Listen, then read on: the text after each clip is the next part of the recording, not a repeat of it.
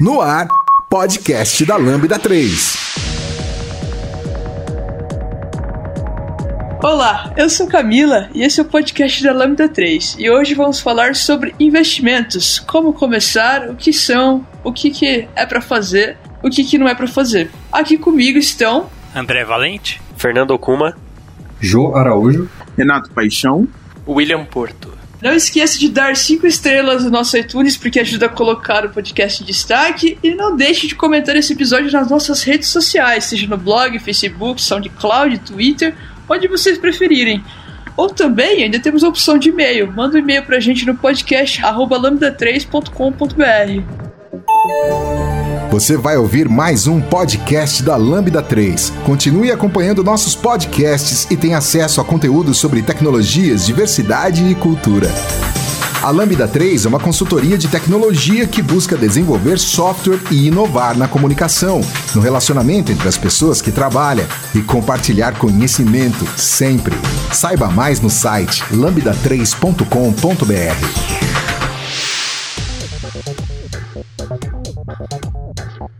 E para começar, acho que a primeira pauta, mais importante de todas, o que é investimento para vocês? Bom, eu vejo o investimento como qualquer coisa que você é, separa um dinheiro ou um tempo e você espera que aquilo te dê algum retorno. Por exemplo, quando você resolve separar um, um pouco de dinheiro para comprar um carro, se você está comprando esse carro só para lazer, ele provavelmente não vai te dar muito retorno, né? Vai te dar mais gastos do que retorno. Mas se você está comprando esse carro para trabalhar, eu vejo isso como investimento. Porque depois de um tempo, esse dinheiro que você gastou nesse carro, ele vai começar a se pagar. O carro vai começar a se pagar, porque ele vai começar a te retornar um dinheiro. Então, eu vejo que tudo aquilo que você investe algum dinheiro, algum valor naquilo, e aquilo vai te dar algum retorno, eu já considero isso um investimento. Eu, eu pessoalmente, eu concordo com a definição do Fernando, mas eu, eu acho que eu poderia levar essa definição até um pouco mais é, pro jargão econômico. No jargão econômico a gente tem duas, duas coisas, que são passivo e ativo. O passivo é tudo que você tem, que você compra, que não gera valor às vezes gera gastos, etc. E o ativo são coisas que você compra que geram valor. Mas basicamente, o investimento, a ideia do investimento é tudo que você compra que vai gerar algum valor. Ele vai gerar é, um rendimento que vai voltar para você. Investir é literalmente você botar seu dinheiro em algo e esse dinheiro vai ser devolvido para você um pouco maior do que quando você colocou. É, isso até é uma coisa que muita gente fala, tipo, tem gente no Brasil é engraçado porque muita gente usa os termos de uma maneira um pouco errada. Muita gente fala, por exemplo, que uma casa é um investimento, que um carro é um investimento. No exemplo do Fernando, eu concordo que o carro seria um investimento, porque você está usando ele para poder é, melhorar o seu trabalho de alguma forma, então ele vai te ajudar a devolver um pouco de dinheiro. Você vai conseguir criar uma renda a partir dele. Mas, por exemplo, uma casa, quando você compra uma casa, ela não é investimento, ela é literalmente uma fonte de gastos. Você tem que pagar IPTU, você tem que pagar eletricidade, você tem que pagar diversas coisas. Um carro, se você compra ele só para passear, seria a mesma coisa. Tipo, você não está realmente tornando, fazendo ele te devolver esse dinheiro. Você só está comprando algo que vai se tornar mais, vai criar mais gastos para você no futuro. E o Brasil é interessante porque a galera, no geral, ela tem essa visão de tipo, não, casa é investimento, carro é investimento. Quando, se você pensar, na verdade, não, eles são só mais gastos que você tá pegando pro longo prazo, sabe?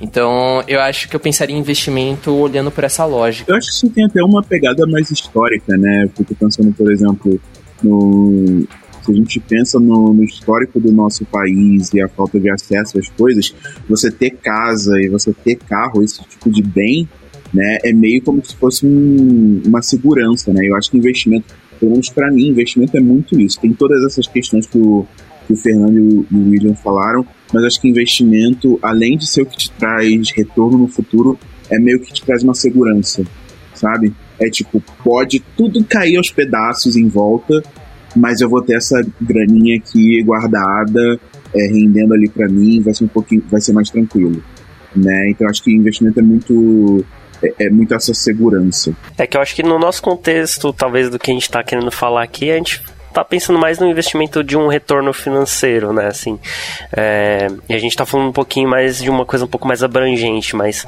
acho que completando um pouquinho do que a gente tava falando, é, por exemplo, é, eu comprei um, um, computador uns tempos atrás, há pouco tempo atrás, e eu paguei um valor razoável, assim, nele, né? Mas é porque o computador que eu tinha antes, é, eu tava começando a querer pegar uns freelas e eu simplesmente não conseguia fazer nada do Android, porque quando abria lá o emulador do Android, o computador sentava no chão. O que, que eu fiz? Eu gastei um pouco mais de dinheiro no computador mais potente, com mais memória, mas a minha pretensão é que esse valor que eu coloquei nesse computador vai gerar frutos para mim para frente. Eu vou conseguir trabalhar com ele, ele vai me gerar um dinheiro. Ou seja, é, eu não coloquei um dinheiro numa, num computador só para ficar jogando nos jogos lá e ficar entrando na internet. Eu realmente pretendo que aquilo me, me gere uma renda, né? E aí eu acho que isso que separa um pouco o que é que você está gastando dinheiro para poder ter um retorno ou se você está gastando dinheiro para ter um lazer. Eu acho que quando você começa a entender qual é a diferença entre essas duas coisas, você começa a entender se você está investindo ou não. E não é que é errado ter o lazer ou que você não deve usar o seu dinheiro para gastar em coisas que não te deem retorno financeiro. Você pode fazer isso, mas você deve fazer isso de uma maneira calculada para que você é, não gaste mais do que você ganha, por exemplo.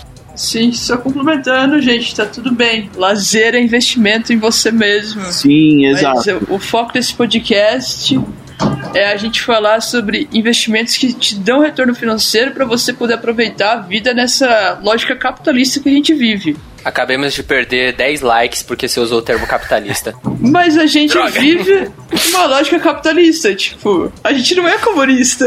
Eu não sei, eu não sei se vai ter alguém extremamente comunista ouvindo esse, esse episódio, mas se tivesse. É tipo assim, o céu é azul, a gente vive no capitalismo. Não tem muito o que discutir nesse, nesse aspecto. É, não, mas eu acho que é, é, é o, o, lance do, do investimento, né? Tudo que vai trazer algum tipo de retorno e além desses que, que a gente falou, né, que o Fernando também trouxe a, parte do investimento financeiro, quando a gente investe numa certificação, num computador, num, em alguma coisa que vai aumentar o nosso valor para o mercado ou, ou é, possibilitar que a gente é, traga mais renda, tudo isso é um investimento, porque aquele dinheiro vai se pagar. Né? Então, por exemplo, se você vai pagar 400 reais numa certificação que vai te ajudar a, sei lá, rodar dinâmicas de facilitação todo final de semana e aí, depois de uma dinâmica, você já pagou o curso, aquilo é um investimento que está se pagando. Né, que você vai poder rodar várias dinâmicas ou realizar vários daqueles projetos e o, e o projeto vai se pagando. Né? Então é assim, o investimento ele sempre traz um retorno. E é sempre bom a gente lembrar que, né, que vocês falaram, a gente investe dinheiro, guarda dinheiro para poder aproveitar a vida, não é para virar tio patinhas, né, gente? É, exatamente. E acho que, puxando um pouco do, do que a. Acho que a Camila que comentou que a ideia, talvez a gente falar aqui, é, é, é a gente conseguir entender o que, que a gente faz para pegar o dinheiro, guardar em algum lugar e ele ficar lá, né? Se multiplicando sozinho, né? De alguma maneira, você conseguir colocar. Então, puxando esse assunto mais pro, pro lado de investimento financeiro mesmo, tem esse lado de. Existem várias maneiras de você pegar o dinheiro seu lá que sobra, o que você está separando, realmente colocar ele numa. em algum imóvel que seja para alugar ou comprar algum é, título do governo, alguma coisa assim. É, existem vários tipos de lugares que você pode botar o seu dinheiro e ele vai render. Eu acho que a ideia da nossa conversa é mais puxar para esse lado, né? Mas é, sim, sim. é legal entender que é isso, assim, é trazer essa a ideia de investimento mais pro lado do investimento financeiro mesmo, né? É, então pensando em investimentos como retorno financeiro, vocês diriam que por que investir? Por que só não deixar seu dinheiro embaixo do colchão? Existe um motivo do por qual você deve buscar investir. Ah, eu, eu, Nossa, eu, eu, posso, William, eu posso falar sobre isso? O William se empolgou ali, velho. Nossa senhora, velho. Agora. Não, por então, favor, é William, porque... conte pra nós. Por que, que eu não posso guardar meu dinheiro no colchão? Bom, eu vou, eu vou começar contando uma historinha Ai, de pessoas que eu conheci, com que eu já conversei várias vezes, tá? É, você pega e chega pra pessoa. É verdade, eu vou melhorar isso aqui. Seguinte, Existe uma coisa que a maior parte das pessoas ouve o tempo inteiro, mas ninguém para para pensar no que realmente significa, que é chamado de inflação. A inflação, a gente ouve no noticiário o tempo todo, a inflação está em tantos por cento, a inflação está maior do que a meta e tudo isso. O que, que isso quer dizer?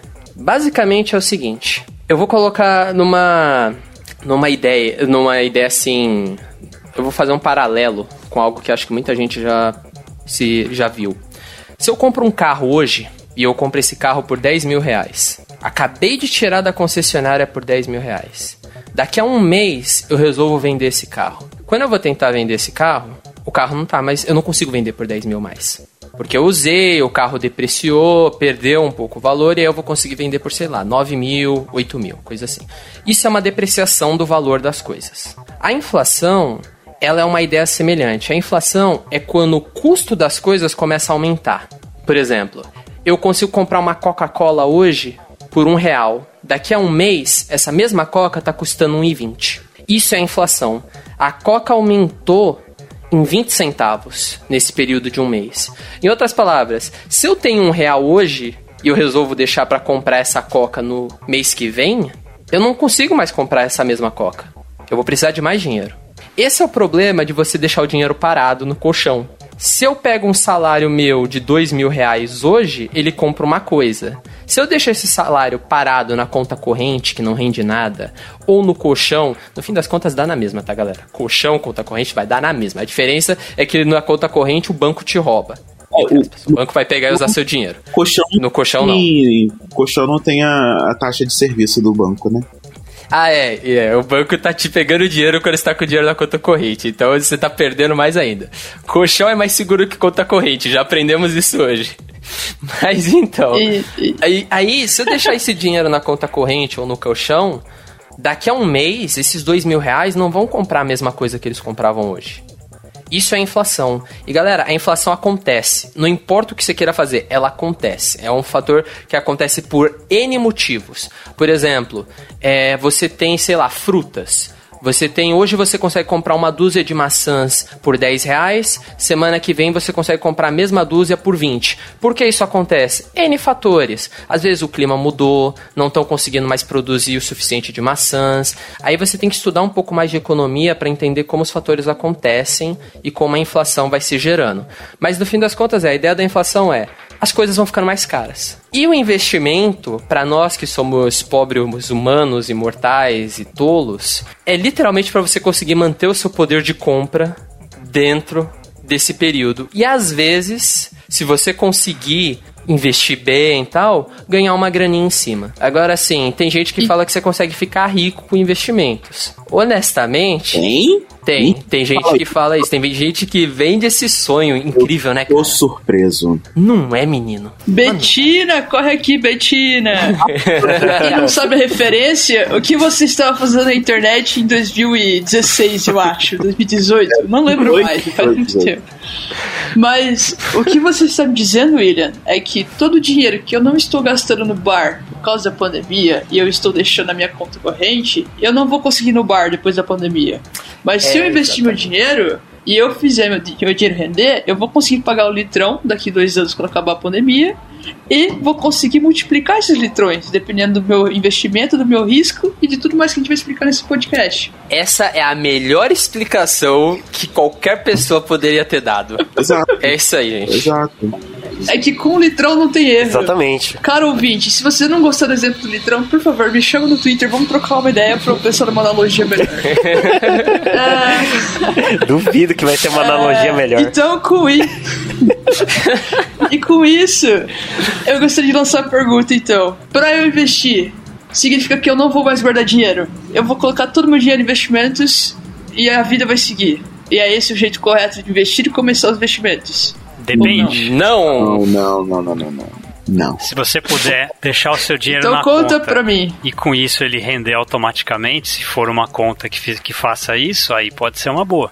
Então, o, o legal dessa frase é o pode ser. Eu acho que a gente pode até entrar em alguns detalhes sobre isso, mas continuem aí primeiro. É porque se você deixar o seu dinheiro numa conta que deixa o dinheiro parado e valendo sempre a mesma coisa, ele, o valor dele vai ser comido pela inflação. Mas se for uma conta que te permita ter algum rendimento mesmo que pequeno, se for igual ou maior que a inflação, já está já está te dando alguma coisa a mais sem você precisar se preocupar, sem precisar fazer nada. Eu, então eu já é, é melhor do que deixar debaixo do colchão, por exemplo. Eu acho que é até legal aproveitar e colocar um conceito um pouco teórico aqui, que é a questão do rendimento real e do rendimento. Gente, tem um nome específico para isso, mas eu não lembro agora, então vamos chamar de rendimento fictício, tá? Que é basicamente o seguinte. Bom nome. Obrigado. Que é basicamente o seguinte: imagina que você pega o seu dinheiro e você coloca ele em algum lugar que é um investimento que vai gerar 2% de dinheiro ao ano para você tá bom? Beleza, você colocou lá. Daqui a um ano você pega o dinheiro de volta, você teve 2% de juros em cima. Aí você fala, legal, ganhei 2%, meu dinheiro já tá bom. Só que, imagina que nesse mesmo período houve uma inflação de 4%. Logo, o seu dinheiro não rendeu 2%, ele perdeu 2%. Porque você tem que pegar a inflação do período menos quanto você rendeu e aí você vai ter o rendimento real que aquele investimento te traz. Então é sempre bom ter isso em mente. Quando você vai colocar o seu dinheiro em algum investimento, você tem que ter em mente quanto está a inflação. Qual é a projeção da inflação? O, meu, o rendimento que eu vou ter vai realmente pagar a inflação? Será que eu consigo tirar um pouquinho a mais do que a inflação? Por exemplo, se eu colocasse, ao invés de colocar no investimento que gera 2%, eu colocasse um que gera 5%, eu teria um rendimento real de 1%. A inflação foi de 4, comeu 4% dos meus 5 e eu tive 1% de rendimento. Então eu já consegui ganhar uma graninha aí acima da inflação.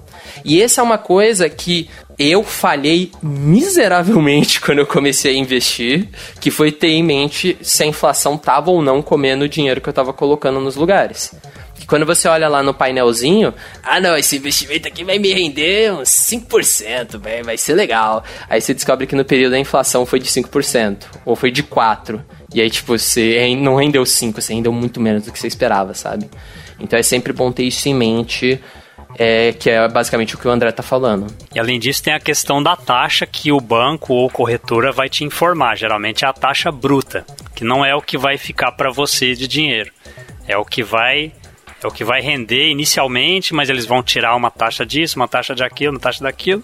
Ainda vai sobrar, aí é. tira imposto de renda também.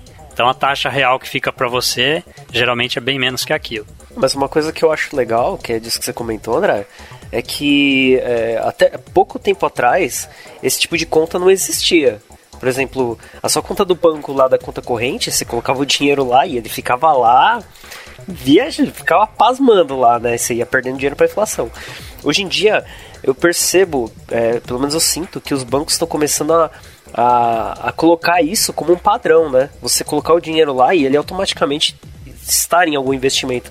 Eu acho que quando as pessoas começam a procurar bancos e se atentar a isso, mesmo que não saiba exatamente sobre é, as taxas que vão ser cobradas, quanto isso vai dar de lucro no final, se vai mesmo vencer a inflação, mas a partir do momento que as pessoas começam procurar bancos que têm contas que fazem o seu dinheiro render só dele estar tá lá, eu acho que isso já desperta na, na pessoa aquela vontade de entender um pouco mais. Eu falo assim, por que, que essa conta aqui rende e a conta do outro banco que eu tinha lá não rende, sabe? E aí acho que hoje é um ponto de partida para a pessoa começar a, a se questionar por que, que os outros bancos não, não dão essa possibilidade. E, por, e da onde que sai esse rendimento, né? Porque fala assim, ué, se tá rendendo aqui, ué, é porque eu tô investindo em alguma coisa.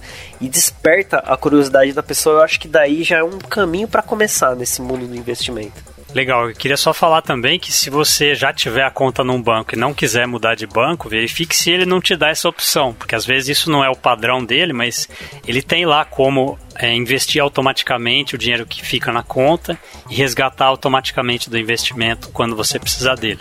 Então é uma opção aí também.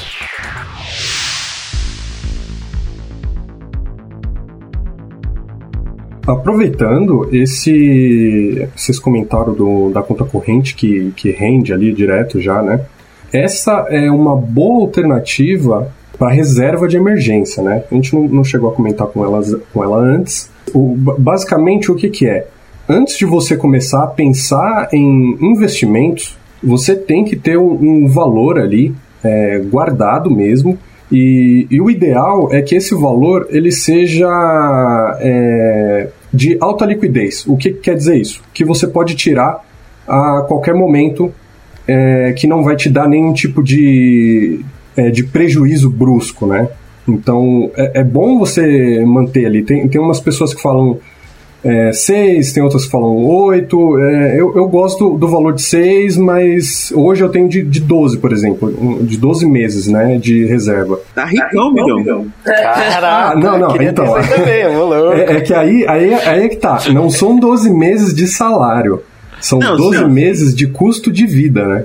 Eu, sim, eu, sim. eu, já, eu já faço isso há um, há, há um bom tempo. Então eu guardo. Hoje eu tenho é, 12 meses de custo de vida guardado, que não é muito alto, né? É, eu, eu, não tenho custo de vida muito alto, então é, é, é, bem mais tranquilo do que vocês imaginam, na verdade. É, mas vale, vale a...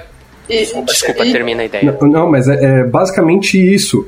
E você é, ter isso é, é, te dá muita liberdade para começar a, a, expandir esses, é, esses investimentos, para você começar a expandir, a expandir, até a tua carteira ali de investimento. Né? A gente vai falar um pouquinho mais disso para frente, é, sobre renda fixa, sobre variável, mas é, basicamente o ponto de partida é formar uma reserva de emergência antes de tudo, para você ter uma, uma certa segurança ali até porque é, se, se ocorrer uma pandemia, né, e você perder o teu emprego, olha só, quem diria? É... Mas quais Olha, as chances de algo assim acontecer? Não Nossa, é, cara, quase impossível. Quase, quase nenhuma. Uma vez a cada 100 anos. É, é exagerado. Exato. Nossa. Para que cortar seis meses de, de, custo de vida? Que isso? Nada. Uma, Tranquilo. Uma, uma pandemia vai durar três meses. Uma pandemia vai durar quase um ano? Nunca. Que isso, que absurdo. Que absurdo.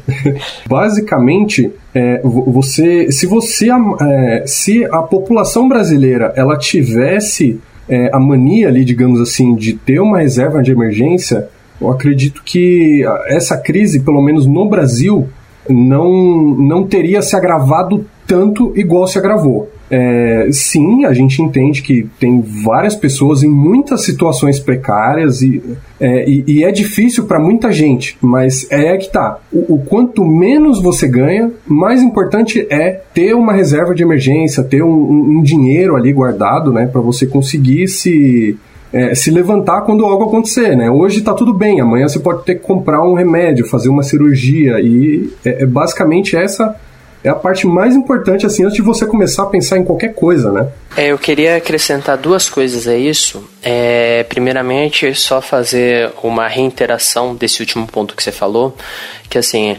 Claramente, o Brasil é um país com uma disparidade econômica gigantesca, então existem pessoas em todas as situações possíveis, desde pessoas que não conseguem fazer uma reserva por N motivos, porque às vezes não sobra dinheiro nenhum, mas o nosso ponto aqui basicamente é: se você pode, se você consegue, por exemplo, tirar 50 reais que seja por mês e não vai te fazer falta, faz todo sentido você começar uma reserva de emergência com esse dinheiro. Faz mais sentido você gastar esse dinheiro e, por exemplo, no, eu estou usando uma situação em que esse dinheiro vai sobrar. Como vai sobrar? Eu estou pensando que você usaria ele em qualquer outra coisa supérflua. Então, por exemplo, faz muito mais sentido você não ir pro bar com os amigos durante um dia ou dois e guardar esses 50 reais e ir juntando essa graninha aos poucos do que você pegar e gastar tudo que você consome. Claro que há pessoas que não conseguem fazer isso. Então, tipo, são cenários, mundos distintos. Falar, eu acho que tem uma tem um, alguns passos que acontecem antes disso, que é educação financeira, né? Assim, a gente tem educação financeira porque a gente meio que correu atrás a algum Sim. momento um anjo tocou na nossa cabeça e a gente falou assim, opa, deixa eu estudar dinheiro, ver como é que, como é que funciona. E assim, a gente, além da, da disparidade é, econômica e, e, social que existe no Brasil, educação financeira não é uma coisa que está sendo ensinada agora, está sendo um pouquinho mais ensinada por causa de, de alguns youtubers e de e-books e várias outras coisas, mas uhum. raramente era é, é, algo que é ensinado, né? Então as pessoas, elas rapidamente têm acesso à informação sobre reserva de emergência, investimento, Sim. sobre montar orçamento. Eu lembro, de, eu, eu devia ter, sei lá, uns 12, 13 anos, e por alguma razão do destino, uma tia minha, porque assim, eu, eu vim da periferia do Rio de Janeiro, lá de Caxias, a minha família inteira, assim, ferrada de dinheiro. Mas, assim, é muito estranho, porque a minha família é ferrada de dinheiro, mas todo mundo tem casa própria. Eu acho que é porque os terrenos em Caxias são muito mais baratos né? Todas as casas são, são menorzinhas. Mas. Mas a minha família, né? A forma que a gente aprende a lidar com dinheiro vem da nossa família. A forma que eu aprendi a lidar com dinheiro foi dinheiro vem pra ir embora. Dinheiro é para pagar conta. Então, até. É a forma que todo mundo aprende. Exato, até eu entender. Não todo mundo. Tem muita gente que sabe que dinheiro é. E, e aí, quando você começa a ter acesso a essas pessoas, você fala assim: opa, peraí, então o dinheiro é, funciona também para eu poder viver melhor, não é só pra pagar a conta, né? Porque é, o que eu via, né, era minha família chegando dinheiro, pagando mercado, pagando conta, e aí você ouvia, ah, não tem dinheiro, não tem dinheiro, não tem dinheiro, mas as pessoas normalmente elas acabam pensando de outras formas. Né? Então você tendo essa, um pouquinho mais de acesso à educação financeira, e o meu jeito foi encontrar livros, na época, livros fininhos que vendiam em revista da Avon, gente. Que era tipo, é, Enriqueça em 12 meses. Eu lembro desse livro até hoje.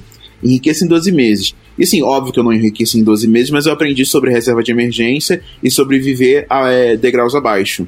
Então, desde sempre, eu vivi gastando menos dinheiro do que eu ganhava. tá no mudo! Mudou! Ah! Desculpa. Não, então, mas o que eu quis dizer é o seguinte, o que eu quis não, eu queria acrescentar uma coisa. Eu tava lendo outro dia, lendo um pouco alguns artigos a respeito disso, e teve um sociólogo, eu não lembro o nome dele agora, eu não lembro onde eu vi o artigo, tá? Faz muito tempo. Mas ele tava discutindo basicamente a ideia de que as pessoas no Brasil não são ensinadas sobre investimento, sobre é, conhecimento sobre finanças e etc e tal, porque é uma forma de perpetuar o sistema que a gente trabalha. Então, tipo, se as pessoas não souberem lidar com dinheiro, elas não vão ter dinheiro. Logo, elas vão se endividar. Logo, elas vão precisar de banco. Logo, os bancos vão lucrar. Logo, tem todo um universo aí que trabalha em cima dessa ideia de que as pessoas não sabem lidar com dinheiro e acabam ficando sem ele. Eu achei o artigo bem interessante. Eu queria jogar aqui só que é uma ideia de fora. Paixão quer até responder. É, e só mais uma, uma coisa pra gente lembrar. É, além da educação financeira, né, que fala sobre a, sobre a reserva de emergência, é muito importante a gente montar um orçamento também. Entender quanto dinheiro a gente tem entrando e quanto dinheiro está saindo. E não precisa ser o valor exato, você você pode montar uma, uma média. Pega seus últimos 3, 4 meses, tira uma média de quanto você gasta de conta de luz, de mercado, de telefone, de internet e coloca uma médiazinha, sabe? E aí você não precisa saber Excel, não precisa estar tá colocando isso. Pode ser um bloco de notas no, no, caderno. Eu fazia com a minha mãe no caderno, que a gente, eu não tinha computador. Né? A minha mãe ela tinha um caderno daquele de 10 matérias, onde ela colocava todas as contas dela, ela colava ou grampeava e a gente escrevia o dinheiro que tá entrando, o dinheiro que tá saindo né? E aí eu ajudei a minha mãe, isso é muito surreal. Aí eu ajudei minha mãe a, a pagar empréstimo. E aí, outra coisa de, de família também. Como minha família tava. É, eu via minha mãe, tipo, pegando empréstimo para comprar terreno e construir casa, eu cresci não querendo empréstimo nem cartão de crédito. Até hoje na minha família tem um certo pavor de cartão de crédito aí que rola nos bastidores. Cara, a minha também. É, e sabendo usar, né, cara, é bem legal, é bem bacana. Eu queria, eu queria só puxar uma coisa aqui que eu achei, eu achei muito legal que o Jô falou, né? De criar essa reserva de, de emergência. Eu comecei a guardar dinheiro de um jeito meio esquisito. Eu simplesmente guardava o meu dinheiro e é isso. Pronto. Botava o meu dinheiro lá na, na poupança, lá no comecinho e era isso. É, mas aí eu queria perguntar pro Jô, é, porque eu achei legal a ideia dele e eu fiquei pensando como é que isso funcionaria. Imagina que eu não tenho nenhum investimento e quero começar agora minha reserva de emergência, certo? E depois eu quero começar a investir depois disso. Seria como se fosse assim, tipo, eu coloquei meu dinheiro e eu tenho o objetivo da minha reserva de emergência. Tipo, sei lá, eu quero ter 10 mil reais de reserva de emergência. Eu, nesse caso, pensando no que você fez, Jô, seria assim, juntar até os 10 mil, depois que passar dos 10 mil, tudo que transbordar eu começo a procurar outros investimentos. Seria mais ou menos isso, né? Aí vem... Sequestrou a pauta, hein, Fernando? É, aí vem uma, vem uma dúvida agora pro, pro Jô. Que nem você faz isso para reserva de emergência, certo? Quando, quando vai variando a sua, o seu custo de vida, você também já vai olhando para isso para poder ajustar? Tipo, colocar mais lá na reserva de emergência? Na verdade, eu, eu falei que eu tenho uma reserva de emergência, né? Mas eu, eu tenho que confessar que eu, que eu menti. É, o, que, o que acontece? Uia! Por quê? Ao vivaço! vamos lá. O, o que acontece? É, na verdade, o, o que você comentou, Fê, é, vai de encontro e é exatamente o que eu faço. É, eu tento manter ali uma média né, de 12 meses é, em um valor em que eu não, não necessariamente eu considero como uma exclusivamente como uma reserva de emergência, né? Eu uso ela também como reserva de oportunidade. Então, por exemplo, ah, se eu tenho o, o, um valor X ali que é de 12 meses, não necessariamente eu preciso ultrapassar aquele valor para usar. Eu, é, se eu vejo uma oportunidade boa de investimento, eu pego e uso parte daquela reserva. E aí depois eu reponho, sabe? É, isso não é nenhum problema, é, desde que você tenha o, o planejamento de voltar é, e colocar esse dinheiro de volta no, no na tua é, reserva ali, né? Porque é, digamos que é um dinheiro que você ficou se devendo, beleza, foi para investir, mas você ficou se devendo. Então você tem que repor, porque se algo acontecer, você vai precisar daquele dinheiro, entende? Então é, é eu, eu levo basicamente a minha reserva como uma reserva de oportunidade mesmo. Então, seja para qualquer tipo de coisa. Ah, eu preciso é, investir em alguma coisa que está com uma oportunidade. Ah, eu preciso fazer uma compra com valor muito alto. Tudo bem, eu, eu uso dali, de repente é para pagar com desconto. E aí, eu, hoje, eu já me habituei a, a conseguir voltar a 100% do valor é, sem nenhum problema, sabe? Então, eu consigo, é, eu tenho essa flexibilidade. Eu, eu tenho que admitir que é, isso, não, isso não é exclusivamente todo mundo que consegue fazer. É, nem todo mundo é, consegue ter aquela, aquela proficiência, digamos assim, de, de voltar o, o, valor ali, porque sempre vai abaixando e abaixando. E ah, ah eu, no mês que vem eu, eu vou querer comprar, sei lá, é, um, um computador novo, aí no outro eu quero comprar um PlayStation, aí sempre vai diminuindo, sabe? Isso é uma coisa que não pode acontecer. Você sempre tem que voltar para conseguir gastar mais. Acho que eu sou simplificado é, demais para deixar isso acontecer. não é aquele porquinho que você vai colocar o dinheiro lá e não vai quebrar, né? É, por exemplo, apareceu o seu vizinho vendendo o carro dele pela metade do preço. Você sabe que se você comprar o carro dele, você vai vender pelo preço normal e vai ganhar um puta de dinheiro. É, seria isso, né? Você pode usar esse dinheiro em algum momento, mas não quer dizer que você tem que acumular esse dinheiro e nunca mais tocar nele, né? Eu queria acrescentar três tópicos que tem a ver com essas coisas que vocês estão falando, mas você quer terminar, Fê? Desculpa. Não, pode, pode falar. Basicamente era isso, assim. Eu queria. É, é porque eu tô, eu tô. Eu achei tão legal a, a maneira como o João colocou que eu tô pensando que eu nunca fiz isso. E eu deveria ter feito isso, sabe? Começado assim. É um jeito legal de começar, sabe? É, começar investindo de um jeito simples, sem pensar muito em diversificar, em procurar investimentos complexos. Basicamente é conseguir colocar o dinheiro num lugar que rende, razoavelmente, né? Rende alguma coisa que nem o André tinha falado, alguma conta, sei lá. E ter esse dinheiro como um ponto de partida. E é a partir dali que transbordar você começar, mas não necessariamente você travar esse dinheiro e nunca mais mexer nele, a menos que venha uma pandemia, Sim. né? Mas manda aí. Então, inclusive, inclusive é, é, sobre isso que eu queria falar. Muitos gestores profissionais, é, galera do mercado tal, eles aproveitaram a pandemia. Então, por exemplo, eles tinham dinheiro em caixa na reserva de emergência deles. Claro que enquanto a nossa reserva de emergência é tipo 10 mil reais, 5 mil reais, a deles é de 100 mil, 500 mil, né? A diferença é ridícula. Mas o ponto é, eles tinham dinheiro assim. Quando as ações, preços das coisas caíram, eles pegaram esse dinheiro e compraram.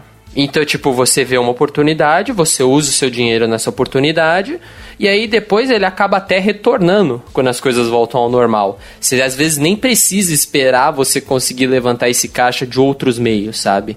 Então, tipo, esse é um exemplo é, que aconteceu ano passado disso que o João tá falando, de tipo, o, o caixa tá lá. É a reserva de emergência. Surgiu oportunidade, usa. Mas aí é, é, é, eu gosto de frisar isso que ele falou, tipo, é uma oportunidade, não é tipo vou comprar um PlayStation, sabe? Tipo, a reserva de emergência, ela deveria ser para oportunidades ou para emergências. E aí essas outras coisas você tiraria do seu do que sobrou do seu salário, sabe? Tipo, você junta para isso, enfim. E é o que o João falou. Ficar... Não é o tipo de coisa que vai demorar um mês para você conseguir pegar esse dinheiro para poder aproveitar a oportunidade, né? Você tem que conseguir na hora Exato. pegar o dinheiro e usar. Não, mas uma outra coisa que é, é interessante a gente lembrar, né, sobre reserva de emergência, é que não precisa ter uma cobrança para você construir a, a sua reserva de emergência em seis meses. Né? Reserva de emergência é, é um projeto longuinho, então bota aí tipo um ano, um ano e meio para você conseguir juntar essa grana. Então é importante você pensar sobre, sobre quando você vai usar, e se usa, o nome é reserva de emergência por um motivo. Né? E, e como eu sou mais conservador, eu falaria para você construir sua reserva de emergência e você não toca nela até você ter os seis meses. Fala, William, você quer falar seus dois pontos? É que eu lembrei o segundo ponto. É, o segundo ponto, que é a questão que o Jô tava falando de custo de vida. Que eu acho que isso é uma coisa interessante, que assim, muita gente segue uma mentalidade muito simples. Ah, se eu ganho dois mil reais, eu vou ter um custo de vida de dois mil reais. Se eu ganho 4 mil, eu vou ter um custo de 4. Se eu ganho 10, eu vou ter de 10. Se eu ganho 20, eu vou ter de 20. E daí você vê muitos cenários em que a pessoa ganhou muita grana, por exemplo, se tornou um ator famoso, sei lá, ganhava milhões e tinha uma vida de rei. Aí por algum motivo perdeu, não guardou dinheiro, tinha um custo de vida altíssimo que não conseguiu manter, perdeu tudo. Então, tipo, eu acho que isso é uma questão que tem que se ter em mente, sabe? Do tipo. É, é um conselho que uma pessoa me deu uma vez, e assim, eu, eu entendo que não é um conselho que dá pra seguir ao pé da letra, depende de situações e tal, mas o conselho da pessoa foi basicamente assim: tenta viver com 60, 70% do que você ganha. O resto, você dá um jeito de investir. Por quê? Porque aí também você sempre vai ter um pouco de dinheiro sobrando. Tem até num livro chamado O Homem Mais Rico da Babilônia. Esse livro tem uma das histórias dentro dele que fala exatamente sobre isso. Então, tipo, você usa menos do que você ganha. E aí o resto, você tenta fazer esse dinheiro se multiplicar. E dessa forma, se algum dia você, sei lá, fui demitido do meu emprego, consegui outro emprego que pagava menos, o seu custo de vida já está adequado para isso. Então você não vai se dar mal. E também, ai, perdi o emprego, estou numa situação ruim, você vai ter dinheiro lá sobrando para poder reutilizar. Então, às vezes, essa questão de investir é mais uma questão de como você lida e como você enxerga o dinheiro do que uma questão realmente de onde você coloca ele, sabe? As duas coisas se conversam. Tem um ditado que diz assim sobre empresas: dono ou dona pobre, empresa rica. E o mesmo pensamento você pode usar para você mesmo enquanto pessoa física. Você separar entre uma parte sua que é pobre e uma parte sua que é rica. O que, que isso quer dizer? Que você não vai gastar o quanto uma pessoa rica gastaria num estilo de vida caro. Você vai ter um estilo de vida mais simples, mais barato, para você poder juntar esse dinheiro, para você poder fazer outras coisas com ele. Por exemplo, multiplicá-lo usando investimentos. Como vocês citaram exemplos de aquisições de bens que vão te proporcionar um emprego melhor, ou a venda de novos serviços, então você vai aumentar a sua renda. E só que você, para fazer isso, você vai ter que fazer essa separação entre o quanto você quanto você recebe, da, daquilo que você recebe, você tem que separar a parte que você precisa mesmo para viver e a parte que você pode guardar. Ah, então vamos lá. Pra você que tá escutando, tá pensando, "Esse- essas pessoas são loucas, não tem como fazer isso, não se preocupe. Eu tô há três anos montando uma reserva de emergência. Realmente não é fácil, realmente o custo de vida é muito alto e realmente é muito difícil você atingir um salário pra você viver confortável, tipo, confortável entre aspas. Vocês não estão me vendo, mas eu estou fazendo aspas com as mãos. E tá tudo bem, mas é pequenos passos. Você não, Queria muito guardar 10 mil reais por mês? Queria. Mas enquanto eu não, tô, não cheguei nesse ponto ainda, arroba lambda. Ah, mentira, pode cortar esse arroba lambda. Fica a dica. Eu amo muito. É, enquanto eu não cheguei nesse ponto, tô há três anos. Mudei de cidade com reserva de emergência que eu já tinha montado. Ela zerou, tô montando de novo devagarzinho e um dia a gente chega lá. Mas o importante é, tenham consciência de que dá pra chegar lá. Não desistam, porque vai ser 10 reais por mês. Mas só fazendo um too long de Dan Listen, pra quem chegou até aqui. Basicamente, o primeiro passo é: se você não sabe brincar com dinheiro, se você não tem uma boa educação financeira, se tudo que você tem na mão sai voando, ou você tem cartão de crédito parcelado, você tá com o nome do Serasa, ou tá com o nome vazado do Serasa, dado vazamento de dados, que supostamente é do Serasa, Primeiro passo: educação financeira. Eu recomendo muito a Nath Finanças para quem quer realmente dar esse primeiro passo que é sair do fundo do poço. Não É, somos, não estamos recebendo propaganda dela, tá? Tá falando isso porque É, realmente ele- acredita Concordo nisso. também. De coração, claro. é de coração. Nath Finanças é a guru financeira voltado para quem tá lá embaixo.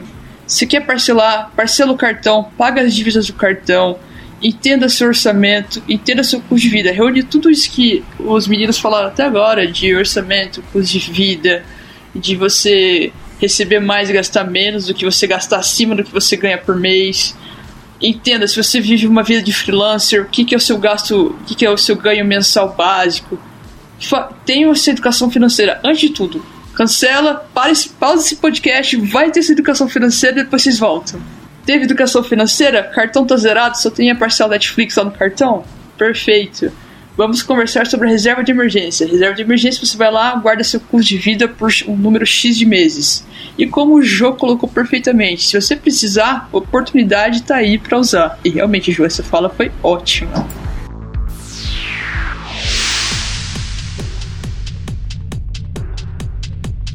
Montei meu, meu reserva de emergência. Será que a reserva de emergência, para quem chegou até aqui, caros ouvintes, e tá com a reserva de emergência parada na conta corrente, essa reserva deve ficar na conta corrente ou a gente aqui consegue voltar para o que, pro que vocês falaram para os ouvintes de ter um rendimento acima da inflação e colocar em algum lugar que o dinheiro não esteja se desvalo- desvalorizando e vocês deixam reserva para ser retirada amanhã ou você- uma parte da reserva de vocês está com liquidez para daqui três meses? Ou seja, Tá. investir para retirar daqui três meses. Primeiro, respondendo essa questão da reserva, se eu deixo pra tirar amanhã ou daqui a três meses, que eu acho que isso é importantíssimo de deixar claro. O nome é emergência. Emergência não é daqui a três meses, galera. Então, tipo, a reserva de emergência deve ser colocada em alguma coisa que você consegue tirar no mesmo dia, no pior cenário de todos, no dia seguinte. Logo, você pensa na reserva de emergência em, por exemplo, títulos do tesouro. Vou dar um exemplo. Por quê? Porque você vende ele e você consegue tirar no dia seguinte. Você Dia pode também seguinte pensar. útil, né? É, dia seguinte útil. Bom ter isso em mente, é verdade. Pode ser um problema. Isso. Então, tipo, é bom sempre pensar nisso. Então, por exemplo, ah, às vezes você pode querer colocar parte da reserva de emergência numa dessas contas correntes que rende, que aí você poderia movimentar ela no mesmo dia. Enfim, o ponto é, reserva de emergência tem que ter isso. É, tem que ter essa facilidade de você tirar para no momento do aperto você conseguir usar, ou da oportunidade, como a gente já discutiu. É, visto que você já tem a reserva de emergência montada, aí eu acho que você tem que começar a pensar no que eu quero investir. Porque assim, existe um mar de investimentos. Como a gente conversou aqui várias vezes, investimento é botar dinheiro em alguma coisa e conseguir um rendimento de retorno. Então, tipo, existem diversas possibilidades. Você pode colocar dinheiro em ações, você pode botar em fundos imobiliários, você pode botar em CDI, em CDB, em várias coisas diferentes. Então, eu acho que a primeira coisa que você tem que parar é sentar e pensar: o que eu quero, no que eu quero investir. E aí, o outro detalhe que eu acho importante você ter em mente é entenda aquilo em que você vai investir. Então, tipo, você quer investir em ações? Beleza, entenda como ações funcionam. Entenda como eles cobram imposto de renda em cima de ações. Entenda como que é a venda de ações, como é a compra, se tem demora, se não tem. Entenda como analisar uma ação, como analisar uma empresa. Galera, é trabalhoso, tá? É trabalhoso. É, é como se você estivesse estudando para qualquer coisa. Você vai ter que estudar para conseguir fazer isso aí rolar. Só que assim, você precisa, porque querendo ou não, é o seu dinheiro que está lá. E para você tomar decisões, você tem que saber o que você está fazendo. Perfeito. Então vamos lá, eu tô no cenário agora. Agora é realmente meu cenário, gente. Olha só, agora eu vou entrevistar vocês. Olha só. Eu tenho minha reserva de emergência. Ela rende acima da inflação. Agora eu quero saber para onde diabos eu vou, o que é renda variável, o que é renda fixa, o que, que eu faço com o meu dinheiro, além de jogar pra cima. Mentira, não joga pra cima, gente. Até Jogar pra cima, eu vou estar lá embaixo para pegar quando eu cair. Cê é louco, bichão. Mas me contem, a primeira coisa é saber é renda fixa, renda variável, ou tem outros termos aí que é importante a gente mencionar aqui pra pessoa não ser engambelada ou cair numa cilada? Então, o que eu queria falar sobre o, o que eu tava falando antes. Então, uma vez que você tem a sua reserva de, de emergência, é importante você entender, não só depois, né, mas antes você ter um objetivo, para você saber no que, que você vai investir. Se você tem sua reserva de emergência, você quer comprar um PlayStation, você tem que entender onde você vai é, possivelmente colocar esse dinheiro, quanto que você precisa ter, quando que você quer comprar esse, esse PlayStation para você conseguir se programar e fazer isso direitinho, né? E aí você tem que abrir conta em algum lugar, né? Então se você vai abrir numa corretora ou num banco, por favor, não abram num banco. Abram em corretora, é muito melhor. Tá? Porque assim, a, a corretora ela vai te dar, ela vai te mostrar todos os os possíveis lugares para você investir. E quando você investe, por, por exemplo, numa um tesouro você não, não paga nenhum tipo de taxa de corretagem. Então, aquele dinheiro ali, você não vai ter nenhuma taxa tirada em cima do trabalho da corretora. Né? Então, isso é bem mais tranquilo. O banco normalmente cobra isso. É... E também, sim, tem outra coisa que é você entender normalmente o perfil de, de, de investidor que você tem, de pessoa investidora que você é. Né? Então, toda corretora, quando você baixa o aplicativo, eles normalmente fazem várias perguntas antes, que é para definir qual é o seu, o seu modelo de investimento. Se você é uma pessoa mais conservadora, que nem eu, se você é um pouquinho mais moderado, que acredito que é o caso do Will, e se você é agressivo, que é aquela pessoa assim que quer que topa gastar dinheiro e falar assim, vai tentar e qualquer coisa. Conservador é, tipo, eu, eu quero ter o meu dinheiro, eu não quero ver o meu dinheiro indo embora, porque tenho traumas. E aí a pessoa moderada é, não, tenho meu dinheiro, sei que meu dinheiro tá aqui, eu vou arriscar um pouquinho. E aí a pessoa agressiva é que vai, vai topar, correr risco, que é aquela coisa, eu aposto grande para ganhar muito grande, né? E, e aí quando você tem essas coisas em mente, aí você consegue entrar mais nesse lado de renda fixa e variável. Eu tenho uma pergunta, de... Paixão. Eu consigo ser esses três tipos de investidor dividindo o dinheiro que eu quero investir? Eu quero ter uma parcela do meu dinheiro conservada, eu quero ter uma parcela do meu dinheiro moderada e eu quero ter uma parcela do dinheiro que é o dinheiro da pinga. Vou tô, tô, tô gostando de onde isso tá indo. Tô gostando dessa conversa aí, essas dúvidas eu não sei, eu teria que perguntar pra minha terapeuta, mas eu acho que dá, por exemplo, porque o moderado, ele é meio que uma... é, é o meio do caminho entre o agressivo e o conservador, né? Porque, assim, é a que, então, tá com, que tá com o dinheiro guardado, ela sabe que aquele dinheiro não vai pra lugar nenhum, mas ela tá botando o pezinho na água na água fria do lago e fala assim: ah, deixa eu testar, deixa eu comprar essas ações aqui, deixa eu ver se esse dinheiro rola. Né? Agora a pessoa, uh, normalmente a pessoa que, que tem investimento mais agressivo, a maior parte, pelo menos assim, das pessoas que eu conheço, que são investidores mais agressivos, é a galera que já tem uma grana bem guardada. Então, é, acaba sendo, assim, o investidor agressivo acaba sendo um, um moderado. Então, é, quando, quando a gente fala de ah, agressivo, moderado, é, a gente está falando do, do, perfil de risco, né?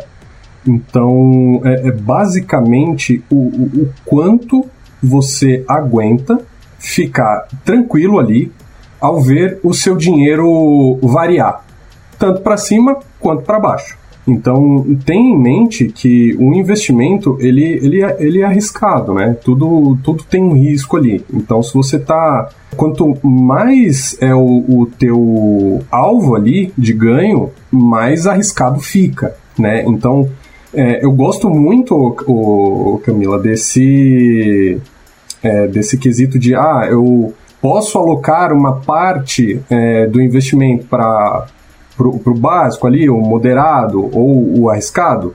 É, sim, é, é, é dá para fazer isso e eu, eu, tenho alguns amigos que começam desse jeito, né? É, o ideal, inclusive, é você começar desse jeito, né? Você tem uma certa parte ali é, no perfil básico, em renda fixa, que, que vai te trazer uma, uma liquidez e uma segurança maior. E aí você pode colocar posteriormente em outros lugares que sejam para moderado, mais é, arriscado.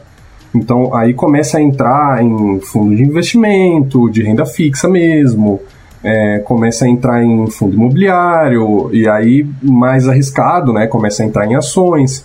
Então você pode começar, mesmo que seja com pouco. Ah, pô, eu tenho um, um parte do meu dinheiro é, ou, ou, ou, pelo menos a maior parte do meu dinheiro no, no básico ali em renda fixa, mas é, eu, eu quero testar, eu quero ver como que funciona a renda variável, né? Então, beleza, não, não tem problema. Pega um que seja 100 reais. É, se você for um, um, se você tiver mais grana, pega uns mil reais, não sei. É, e, e, e, ver como que é, sabe? E o, o mais importante disso é, é, frisar naquilo que o William falou. É, tá tudo bem você entrar, desde que você não entre é, sem conhecer, né? Você, você tem que, que estudar um, um pouco ali previamente, até para quando acontecer algum movimento inesperado, alguma coisa que seja muito brusca, é, você não, não perca dinheiro é, do, do, pior jeito possível, né? Porque você vai ver depois de uns meses que vai voltar tudo ao normal. Tudo volta ao normal, sempre volta ao normal. Ou quase sempre. Não, não, não, não. sempre não. Quase sempre, é, quase sempre. Tudo é, bem, tudo bem. devagar. A, o GX tá aí pra falar, pra, pra provar que às vezes não volta, né? Assim, se, se, você, é, assim, se você investe bem, vai, é, em, em coisas não muito arriscadas, é, e, e, não acontece algo muito ruim, é, tende, o, tende a voltar ali a, aquilo que é o, o meio, né, o normal, aquilo que fica padrão. É, pensando nesse tipo de investimento para quem está começando.